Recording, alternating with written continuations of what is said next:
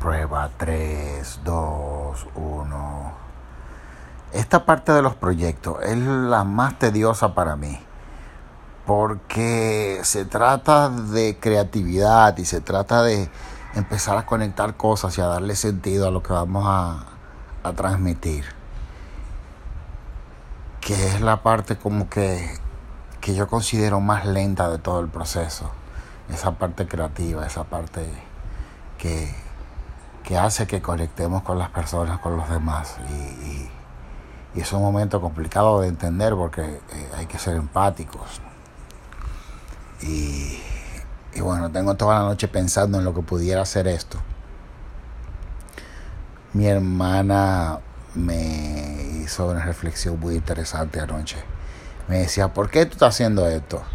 Y como me lo puso por WhatsApp, yo lo interpreté de dos maneras como si fuera un reclamo y otro como, como, como diciéndomelo como con sabiduría, diciéndome, pregunta por qué tú quieres volver al aire. ¿Cuál es la razón de que Ochi Pascual quiera volver al aire? Y, y alrededor de eso entonces vamos a crear eh, este próximo proyecto. Cada día que pasa como que me voy emocionando un poquito más porque como que todo va encajando nunca es esto está listo y esto no, es como que todo se va listando, todo se va uniendo y, y por eso es tan importante. Miren, en, semanas anteriores yo estuve, estuve trabajando en unos podcasts, eh, intentando pilotos de podcast para ver cuál me funcionaba. Eh, pero eso que me dijo mi hermana realmente me ha trabajado mucho la cabeza y me ha puesto a como, como a querer dar muchas respuestas y a compartir quizás todas las cosas que me ha beneficiado a mí poder escuchar a los demás y poder ser empático y entenderles. Y a medida que pasa el tiempo, eso te hace aún un mejor conversador. Y te conviertes en una persona que terminas amando escuchar y hablando muchísimo menos. Entonces, el concepto del programa debe ser algo como como contar esas historias de éxito que realmente marcan la vida de una persona y puede cambiar la vida de cualquiera que lo esté escuchando. Sí, el poder de escuchar. Creo que la gente se está dando cuenta también del poder de escuchar. Porque la radio, el concepto de radio no muere.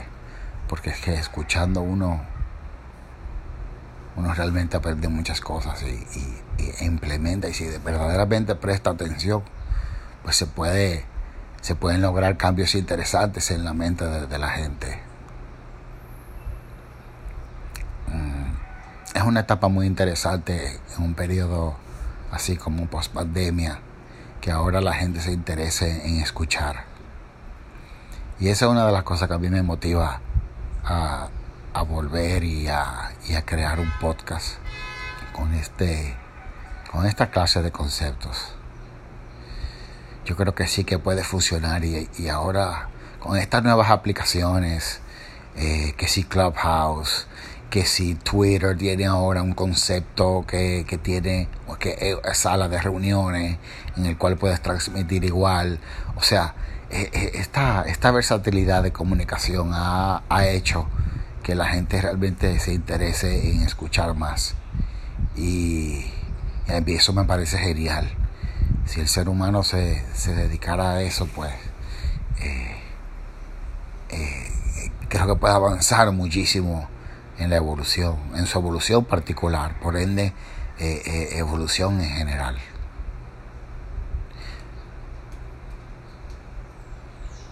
se me está quemando la carne.